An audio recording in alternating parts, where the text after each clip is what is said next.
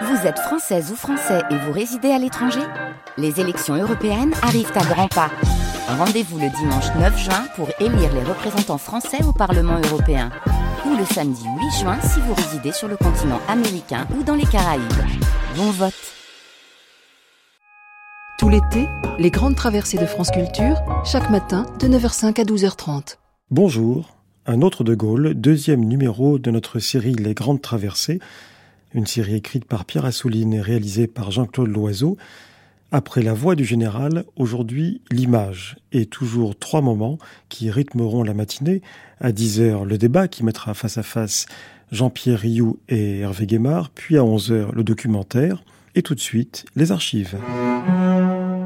Parce qu'elle est la France, c'est-à-dire la nation dont le génie est comme destiné à élever pas à pas les hommes vers les sommets.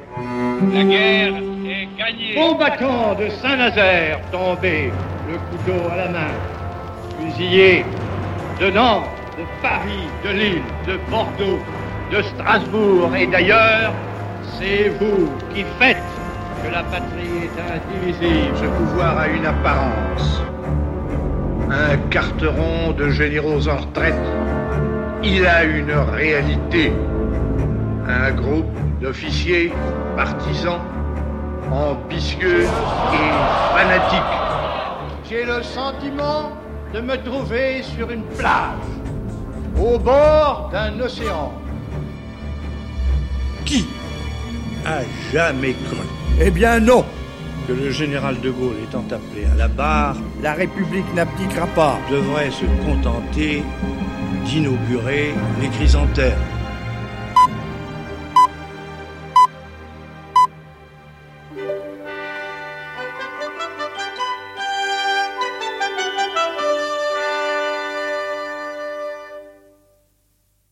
Office de radiodiffusion télévision française, ensemble du réseau. Mesdames, Messieurs, voici l'allocution du général de Gaulle, président de la République. Françaises, Français, à la veille du jour où le pays va voter après avoir entendu tant et tant d'arguments opposés, j'ai le devoir d'évoquer devant vous ce qui nous est commun à tous. Je veux dire le bien de la France. L'image d'un tel homme, ce n'est pas seulement les photographies, les actualités télévisées et les conférences de presse, mais d'abord la trace que ces apparitions laissent dans la mémoire des Français. Rien n'est moins mis en scène. Même son costume civil est uniforme. Complet sombre croisé, cravate unie, chemise invariablement blanche. Un homme raide qui se rigidifie parce qu'il ne sait pas trop quoi faire de son grand corps. Pudique, froid, très maîtrisé. Il domine ses émotions et ses pulsions. Son maintien impressionne et tient à distance. On ne l'imagine pas, disons, embrasser une chancelière allemande ou taper sur la cuisse d'un président américain. Les caricaturistes devront trouver autre chose. Dans le meilleur des cas, ils en feront un Bonaparte, au pire, un Hitler. L'image de la descente des Champs-Élysées le 26 août 1944 n'est pas la première, il y en a eu d'autres à Londres, sur le théâtre des opérations, mais cette photo de Liesse davantage que d'autres car jamais il ne connut d'instant plus exaltant. Ce jour-là, Charles de Gaulle dépose la cuirasse, il se veut proche, fraternel, familier. Cette photo témoigne déjà de son exceptionnelle capacité d'adaptation, du bain de foule au vis-à-vis. Il sent une ambiance, hume une salle comme un artiste avant le lever de rideau.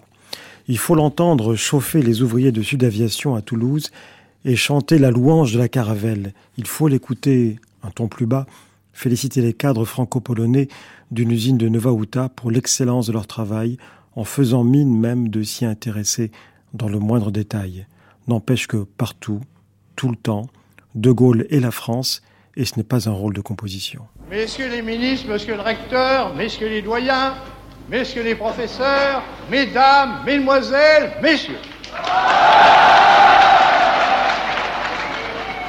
Je vais d'abord vous dire, tout simplement, à quel point j'ai été impressionné de ce qu'il m'a été donné de voir depuis ce matin à Toulouse. Il n'y a pas de doute quand on a vu à la fois cette conjugaison de la recherche fondamentale et de ceux qui s'y adonnent, de la recherche appliquée de ceux qui la font, de l'enseignement supérieur et enfin de l'application, il n'y a pas de doute, dis-je, qu'il y a là d'abord une harmonie. Or l'harmonie, c'est toujours saisissant et satisfaisant. Et puis il y a aussi la certitude que l'intérêt humain et l'intérêt national sont bien servis. Parce que dès lors qu'il y a cette conjugaison entre les travaux et entre les hommes des deux sortes de recherche et des applications, l'avenir est ouvert, tout grand pour les hommes. Alors j'ai l'impression, après avoir vu, très rapidement hélas, mais cependant d'une manière assez précise, après avoir vu tour à tour, et je cite dans l'ordre, Sud Aviation, et puis l'école agricole régionale d'Onde, et puis tout à l'heure l'Institut électronique. Et en même temps optique, en même temps on m'a montré l'Institut d'opticité, j'ai pu voir aussi le service de la carte, de la végétation et des cultures.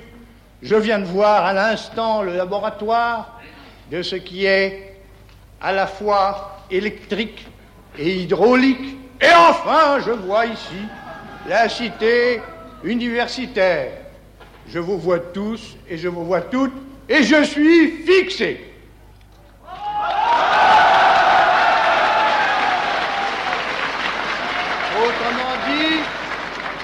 Autrement dit, j'ai le sentiment, au canton où je suis, au moment où je suis de ma vie, c'est-à-dire dans mes dernières années, j'ai le sentiment, de me trouver sur une plage, au bord d'un océan. Celui, celui qui peut vous porter, vous, les chercheurs, vous les professeurs, vous les étudiants, qui peut vous porter vers les rivages de la découverte et afin de gagner à partir de là, avec nous tous, pour vous suivre, les terres inconnues du progrès. Il y a là la manifestation d'un mouvement général de notre espèce. L'homme aujourd'hui, aux prises avec l'univers, c'est-à-dire d'abord aux prises avec lui-même, l'homme cherche à sortir de soi. Il cherche à accéder à ce monde nouveau où les désirs restent infinis, mais où peut-être la nature cesse d'être limitée. Et alors, cet homme-là, cet homme de notre temps, cet homme moderne, regarde avec passion, avec admiration ce qui est découvert dans les cerveaux de quelques-uns et ce qui est réalisé dans les laboratoires et ce qui est ensuite appliqué par la technique moderne. Il regarde cela et en même temps, il faut bien le dire, il est guetté par son démon car la rivalité des États, la lutte des idéologies, l'ambition de dominer ou l'esprit d'indépendance érigent à mesure en armes de guerre ces moyens nouveaux qui sont découverts pour améliorer la vie. Bref, c'est le perpétuel combat de l'archange et de Lucifer.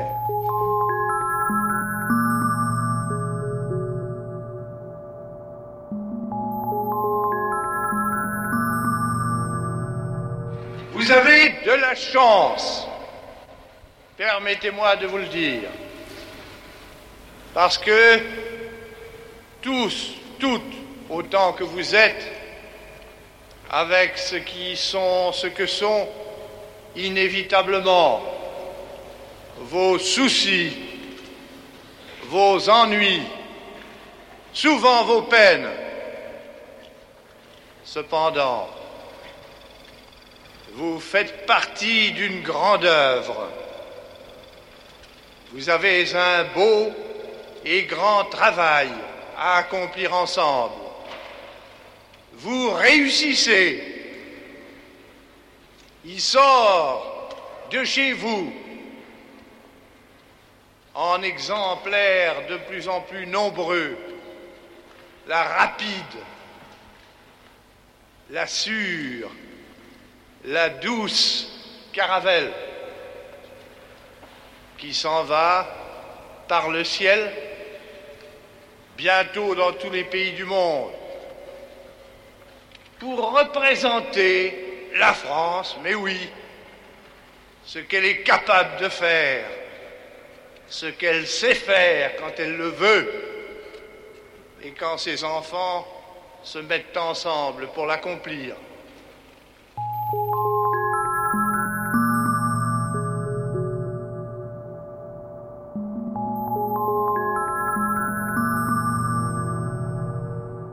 Je tiens à vous remercier des explications si claires, intéressantes, émouvantes que vous m'avez données.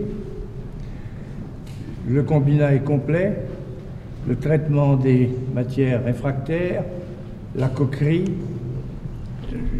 naturellement l'acierie, l'usinage de l'acier et tout ce que vous en tirez, c'est-à-dire essentiellement des tôles, m'avez-vous dit, des fils, et puis, etc., des tubes, tout ce qui, tout ce qui peut être produit par l'acier.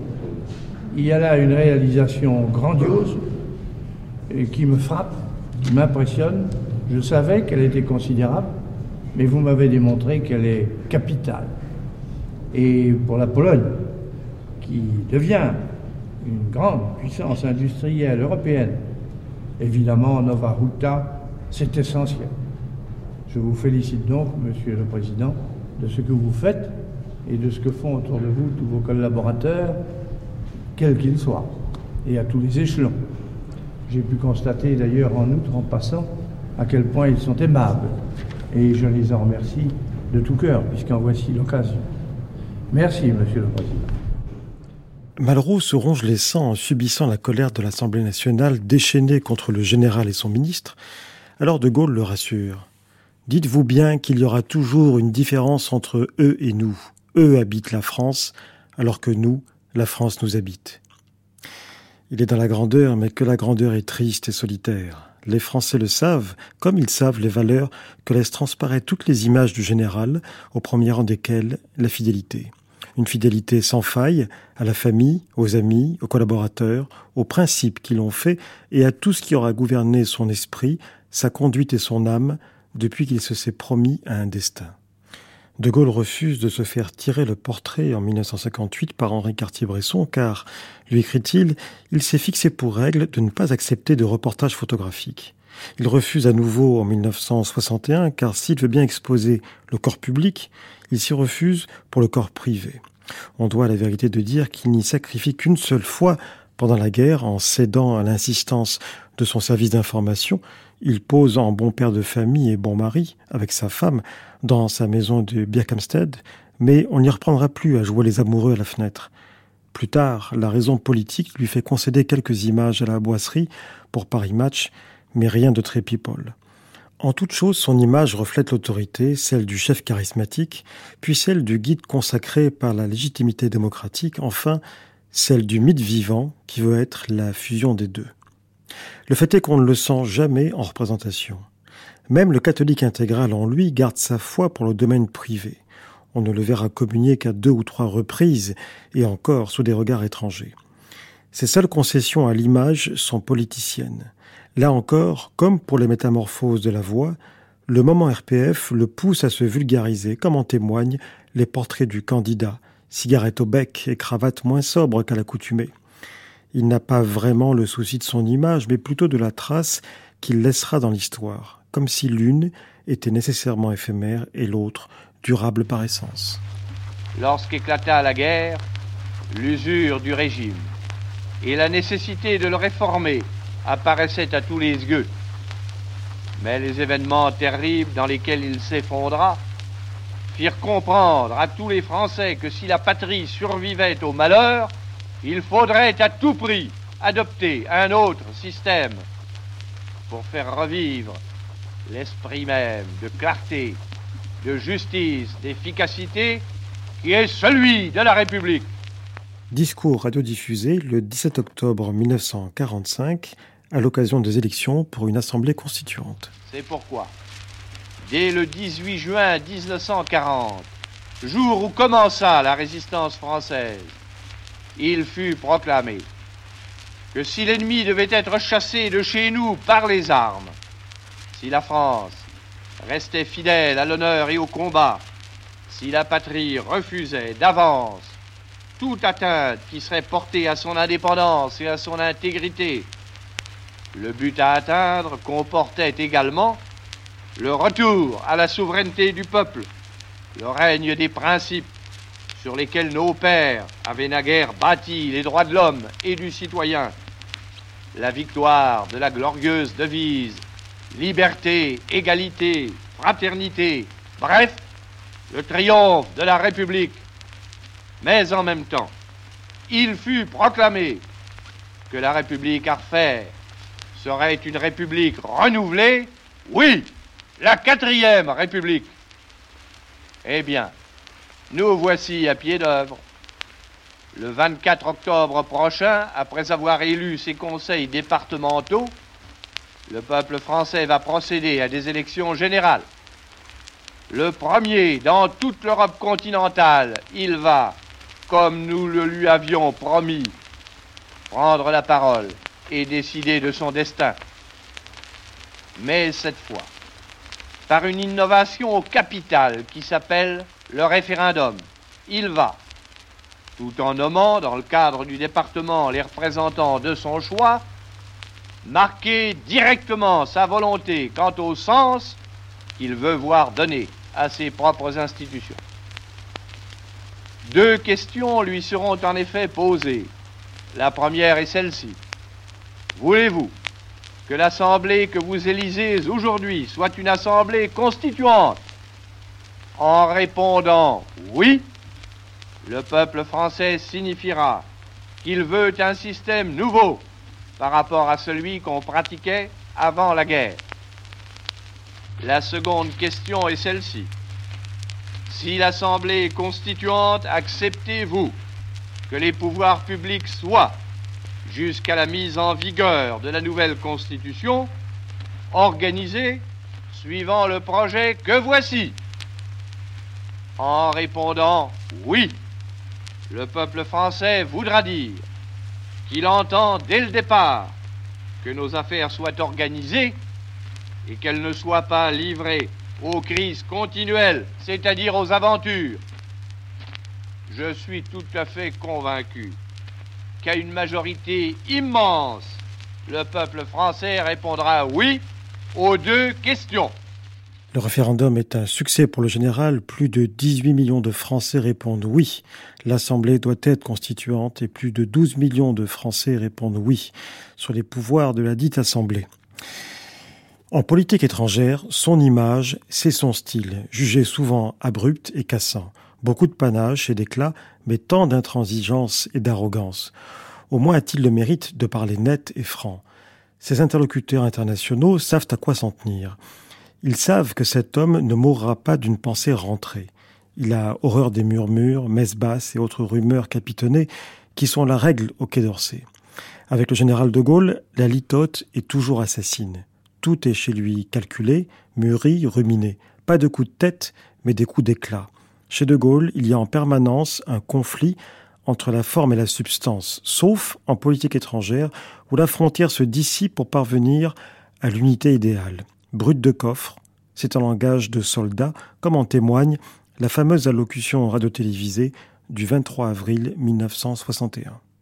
Un pouvoir insurrectionnel s'est établi en Algérie par un prononciamento militaire. Les coupables de l'usurpation ont exploité la passion des cadres de certaines unités spéciales l'adhésion enflammée d'une partie de la population de souche européenne, égarée de craintes et de mythes, l'impuissance des responsables submergés par la conjuration militaire. Ce pouvoir a une apparence, un carteron de généraux en retraite, il a une réalité, un groupe d'officiers partisans ambitieux et fanatiques. Ce groupe et ce carteron possèdent un savoir-faire limité et expéditif, mais ils ne voient et ne connaissent la nation et le monde que déformés au travers de leur frénésie leur entreprise ne peut conduire qu'à un désastre national. Voici que l'État est bafoué, la nation bravée, notre puissance dégradée, notre prestige international abaissé, notre rôle et notre place en Afrique compromis et par qui Hélas, hélas, hélas, par des hommes dont c'était le devoir, l'honneur, la raison d'être, de servir et d'obéir. Au nom de la France, j'ordonne que tous les moyens, je dis tous les moyens, soient employés partout pour barrer la route à ces hommes-là en attendant de les réduire. J'interdis à tout Français et d'abord à tout soldat d'exécuter aucun de leurs ordres. L'argument suivant lequel il pourrait être localement nécessaire d'accepter leur commandement sous prétexte d'obligations opérationnelles ou administratives, ne saurait tromper personne. Les chefs civils et militaires qui ont le droit d'assumer les responsabilités sont ceux qui ont été nommés régulièrement pour cela et que précisément les insurgés empêchent de le faire. L'avenir des usurpateurs ne doit être que celui que leur destine la rigueur des lois. À partir d'aujourd'hui, je prendrai, au besoin directement, les mesures qui me paraîtront exigées par les circonstances. Par là même, je m'affirme en la légitimité française et républicaine qui m'a été conféré par la nation, que je maintiendrai quoi qu'il arrive jusqu'au terme de mon mandat, ou jusqu'à ce que viennent à me manquer soit les forces, soit la vie, et que je prendrai les moyens de faire en sorte qu'elle demeure après moi. Française, Français, Voyez où risque d'aller la France par rapport à ce qu'elle était en train de redevenir. Française, Français, aidez-moi. Ce président est le premier en France à pratiquer le bain de foule, à ses risques et périls. Nul n'a autant parcouru la France que lui. Pas une commune qui lui fût inconnue. Mais dans le moindre village de Dordogne, comme à la Maison Blanche, relativement familier ou roidement militaire, c'est la même effigie de la dignité d'État qu'il promène.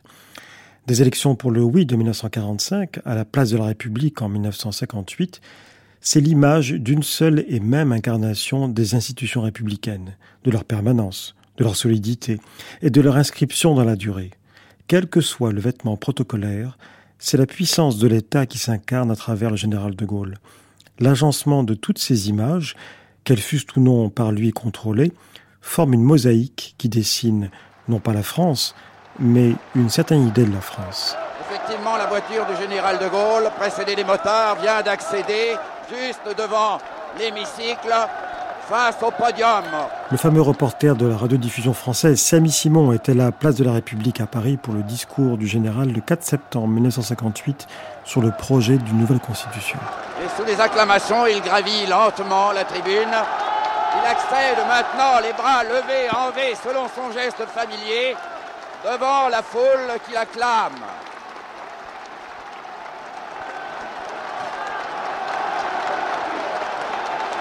Et devant les anciens combattants des deux guerres, devant les représentants des forces françaises libres et des forces de l'intérieur, devant le peuple de Paris, devant les corps constitués, devant les représentants des assemblées, devant tous, il va maintenant à nous tous proposer.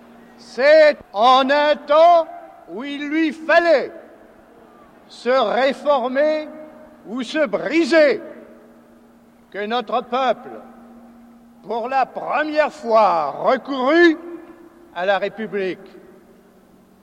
Jusqu'alors, au long des siècles, l'Ancien Régime avait réalisé l'unité et maintenu l'intégrité de la France.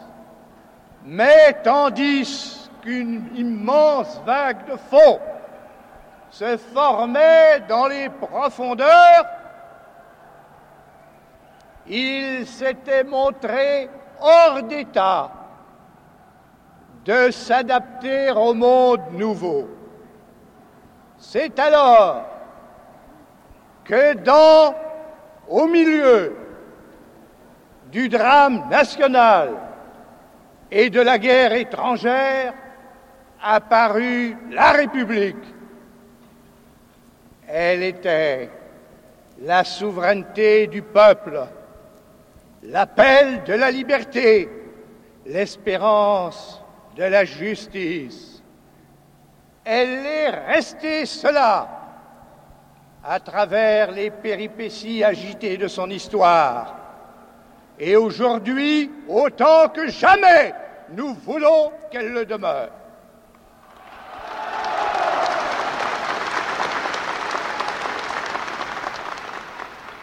Certes, la République a revêtu des formes diverses au cours de ses règnes successifs. En 1792, révolutionnaire et guerrière, elle a renversé les trônes et les privilèges pour succomber huit ans plus tard dans les troubles et dans les abus qu'elle n'avait pu maîtriser.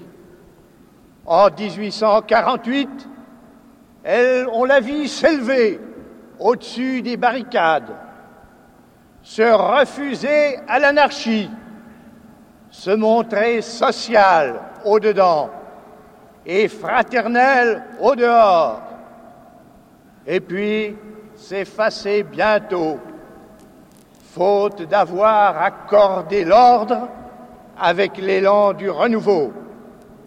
Le 4 septembre 1870, au lendemain de Sedan, on la vit s'offrir au pays pour réparer le désastre. De fait, la République sut relever la France, reconstituer les armées, recréer un vaste empire, renouer des alliances solides. Elle sut faire des lois, de bonnes lois sociales, développer l'instruction, si bien qu'au jour de la guerre mondiale, de la première guerre mondiale, elle eut la gloire d'assurer notre salut et notre victoire. Le 11 novembre, quand le peuple s'assemble et que les drapeaux s'inclinent pour la commémoration, le témoignage que la patrie décerne à ceux qui l'ont bien servi s'adresse aussi à la République. Cependant, le régime contenait des vices de fonctionnement qui sans doute étaient supportables en une époque statique, mais qui étaient incompatibles avec les mouvements humains, les changements économiques, les périls extérieurs qui précédaient la Deuxième Guerre mondiale. Faute qu'on y eût remédié, les événements terribles de 1940 emportèrent tout. Mais quand le 18 juin commença le combat pour la libération de la France, il fut aussitôt proclamé que la République à refaire serait une République nouvelle. La résistance tout entière ne cessa pas de l'affirmer. On sait, on sait, on ne sait que trop ce qu'il advint de ses espoirs. On sait, on ne sait que trop, qu'une fois le péril passé, tout fut livré et confondu à la discrétion des partis. On sait, on ne sait que trop, quelles en furent les conséquences.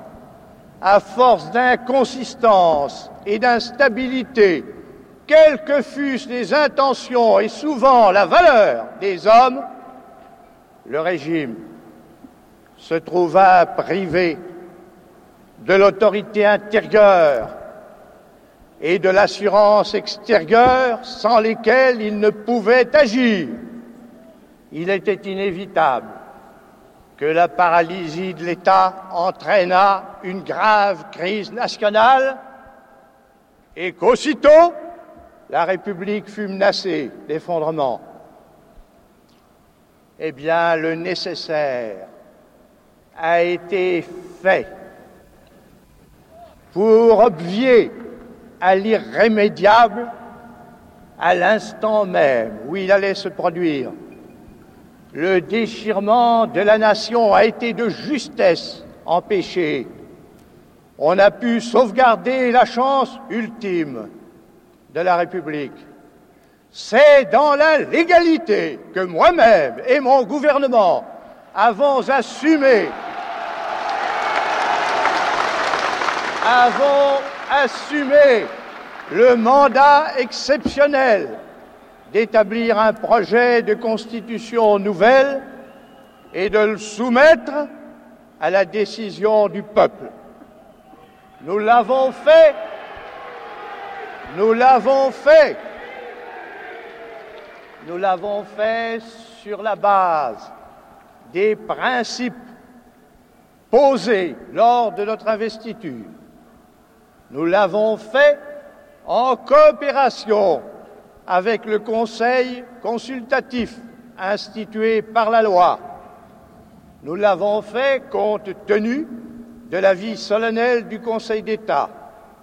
Nous l'avons fait après délibération très libre et très approfondie de nos conseils de ministres. Ceux-ci formés d'hommes aussi divers que possible de tendance et d'origine, mais résolument solidaires. Nous l'avons fait sans avoir à aucun moment attenter à aucun droit du peuple et à aucune liberté publique.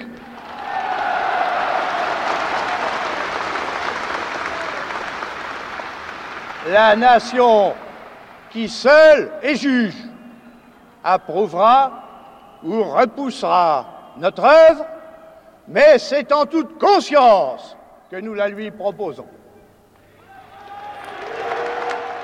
Onze ans plus tard, le 2 février 1969, c'est un dimanche matin sur la place de la Résistance à Quimper, à la sortie de la messe, que le général annonce le référendum sur la réforme des régions. L'avènement, l'avènement de la région comme cadre nouveau de l'initiative, du conseil et de l'action pour tout ce qui touche localement à la vie pratique du pays.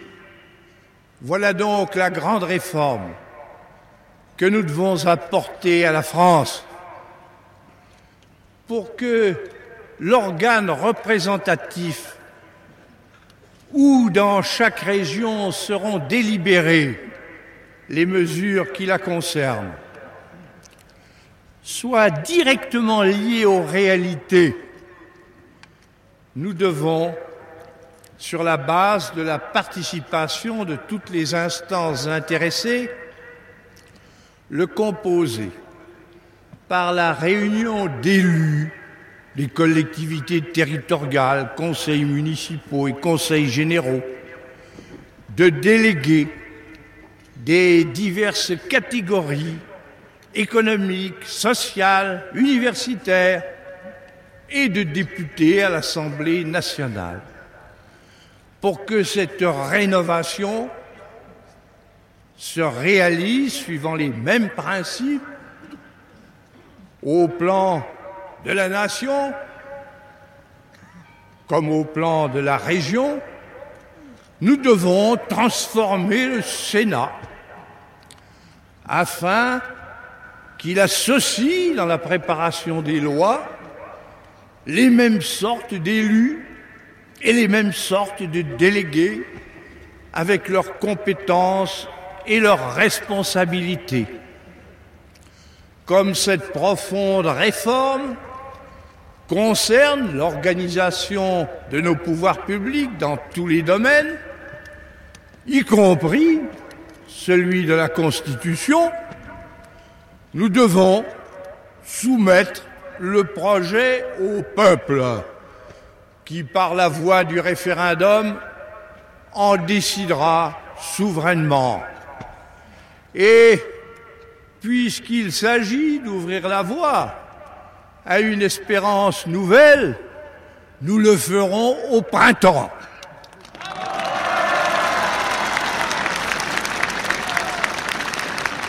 En raison du passé, du présent et de l'avenir, il est de toute justice que ce soit en Bretagne que je l'annonce à la France. Vive la République! Vive la République! Vive la France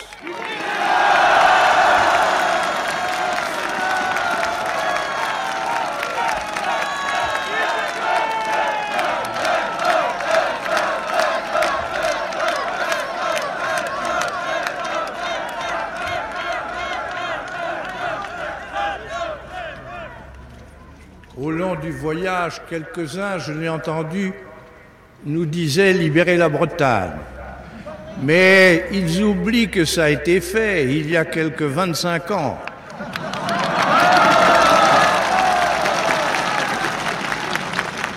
Nous l'avons fait avec beaucoup de bons Français et d'abord avec beaucoup de Bretons. Dès le début de 1968, ça n'allait plus déjà. Ces derniers vœux à la France, pour cette année cruciale, sont à côté de la plaque. On devine déjà non pas le grand chambardement, mais plus en profondeur, le grand décalage.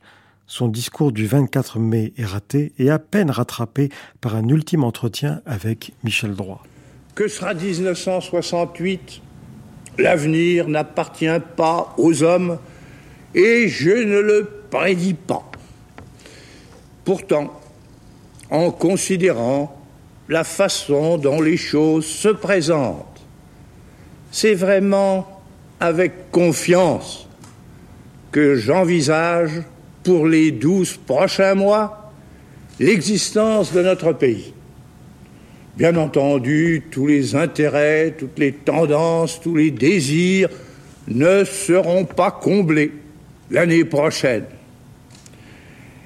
Il est sûr que nous subirons diverses épreuves, déceptions et lacunes. Je ne doute pas que de multiples griefs, regrets et critiques auront de quoi s'alimenter. Les vers de Verlaine, Mon Dieu, mon Dieu, la vie est là, simple et tranquille, peuvent évoquer une paisible demeure, non pas un grand peuple en marche. Je crois cependant qu'au total, à moins de graves secousses qui bouleverseraient l'univers, notre situation continuera de progresser et que tout le monde y trouvera son compte. Le président de la République.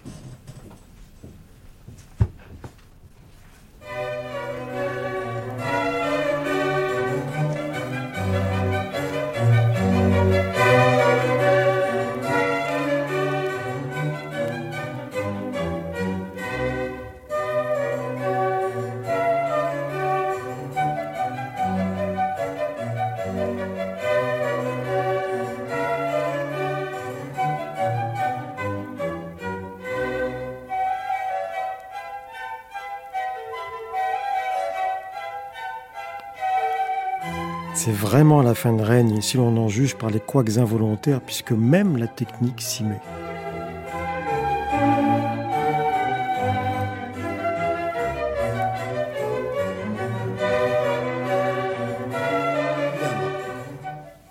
Quelle est la portée des actuels événements universitaires puis sociaux? On y voit tous les signes qui démontrent la nécessité d'une mutation de notre société, mutation qui doit comporter la participation plus effective de chacun à la marche et aux résultats de l'activité qui le concerne directement. Certes, dans la situation bouleversée d'aujourd'hui, le premier devoir de l'État, c'est d'assurer en dépit de tout la vie élémentaire du pays ainsi que l'ordre public. Il le fait. C'est aussi d'aider à la remise en marche en prenant les contacts qui pourraient la faciliter. Il y est prêt. Voilà pour l'immédiate. Mais ensuite, il y a sans nul doute des structures à modifier. Autrement dit, il y a à réformer. Car dans l'immense transformation politique, économique, sociale que la France accomplit en notre temps, si beaucoup d'obstacles intérieurs et extérieurs ont déjà été franchis, d'autres s'opposent encore au progrès. De là des troubles profonds, avant tout dans la jeunesse, qui est soucieuse de son propre rôle et que l'avenir inquiète trop souvent. C'est pourquoi la crise de l'université, crise provoquée par l'impuissance de ce grand corps à s'adapter aux nécessités modernes de la nation, ainsi qu'au rôle et à l'emploi des jeunes, a déclenché dans beaucoup d'autres milieux une marée de désordre, d'abandon ou d'arrêt du travail. Il en résulte que notre pays est au bord de la paralysie devant nous-mêmes et devant le monde. Nous, Français, devons régler un problème essentiel que nous pose notre époque, à moins que nous nous roulions à travers la guerre civile, aux aventures et aux usurpations les plus odieuses et les plus ruineuses.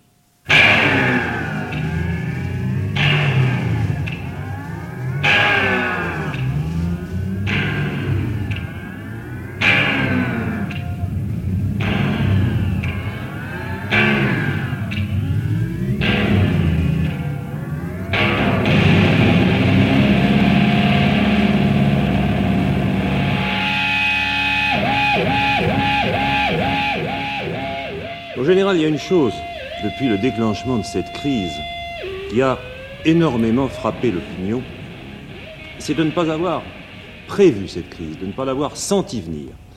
Mais je crois que ce qui a encore davantage frappé l'opinion, c'est de constater que l'État, que le gouvernement, pas plus qu'elle-même, ne l'avait senti venir, cette crise, et pas davantage d'ailleurs que l'opposition que les syndicats, les organisations politiques. Enfin, c'est un fait que le gouvernement, euh, dont la tâche est de prévoir, n'avait pas prévu cette crise. Alors ce, chaos énorme, ce choc énorme, comment vous, mon général, l'expliquez-vous Comment est-ce que vous vous l'expliquez à vous-même? Et euh, qu'est-ce que votre gouvernement a fait, non pas pour le prévoir, puisqu'il apparaît qu'il ne l'avait pas prévu, mais pour essayer de l'endiguer, d'y faire face, d'en tirer les conséquences? Dans l'état d'incertitude où se trouvait la nation. Vous vous rappelez, on disait qu'elle s'ennuyait. Ah oui, oui, ça, je me souviens. En dépit, et peut-être à cause des progrès immenses qui ont été accomplis depuis dix ans, de la paix qui est complètement rétablie et d'une situation internationale incomparable, eh bien, en effet, une explosion s'est produite et elle s'est produite, bien sûr, dans le milieu où ça devait se produire, c'est-à-dire dans le milieu universitaire.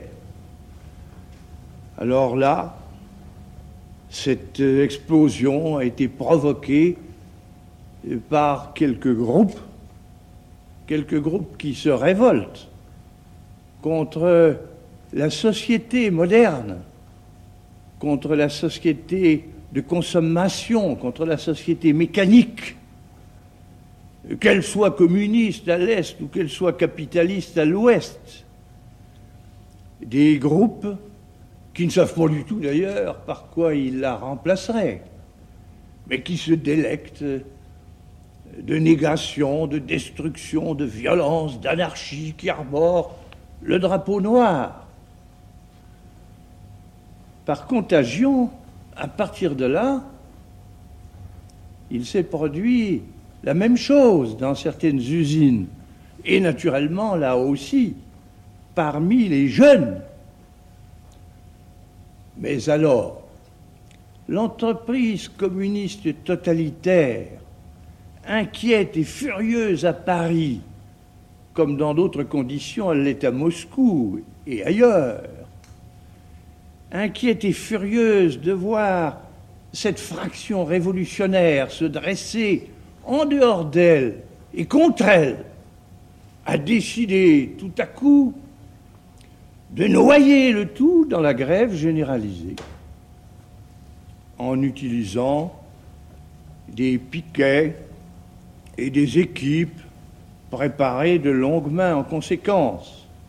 Et ça a été la paralysie ruineuse du pays. De cette paralysie, l'entreprise totalitaire dont je parle a successivement voulu tirer deux avantages. Le premier, c'était de ressaisir le monopole de la revendication et d'obtenir ce qu'elle a obtenu une amélioration apparente de la rémunération des ouvriers, des enseignants, etc., dont ensuite elle se vanterait vis-à-vis des travailleurs. Je dis une amélioration apparente, parce que les chiffres d'augmentation de salaire, ça ne signifie absolument rien si l'économie et les finances françaises ne peuvent pas les supporter, à moins de recourir à l'inflation, qui coûte plus cher à chacun que ce qui lui est accordé.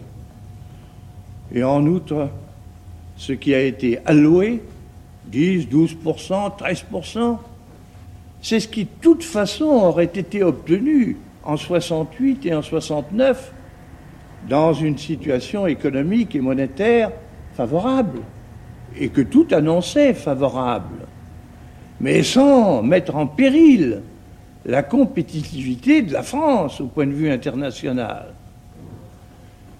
Et le deuxième avantage qu'ensuite l'entreprise totalitaire a voulu obtenir, et pour lequel elle a déclenché à ce moment-là de vastes manifestations de rue pour mettre en condition de crainte et de résignation la population tout entière. Cet avantage, c'était d'obtenir que la République abdique dans la personne de son président et ainsi d'accéder au pouvoir avec quelques transitions et quelques figurants. Et il faut bien dire il faut bien dire que la stupeur passive de l'opinion et la conjuration des complicités ont été telles qu'on s'est demandé à un certain moment si notre pays n'allait pas sans réagir glisser au néant. Vous savez, comme dans la légende allemande, où l'enfant au bras de son père s'abandonne au roi des aulnes et à la mort. Abandonnons à notre tour le roi des aulnes et retrouvons-nous dans un instant pour le débat avec Hervé Guémard et Jean-Pierre Rioux.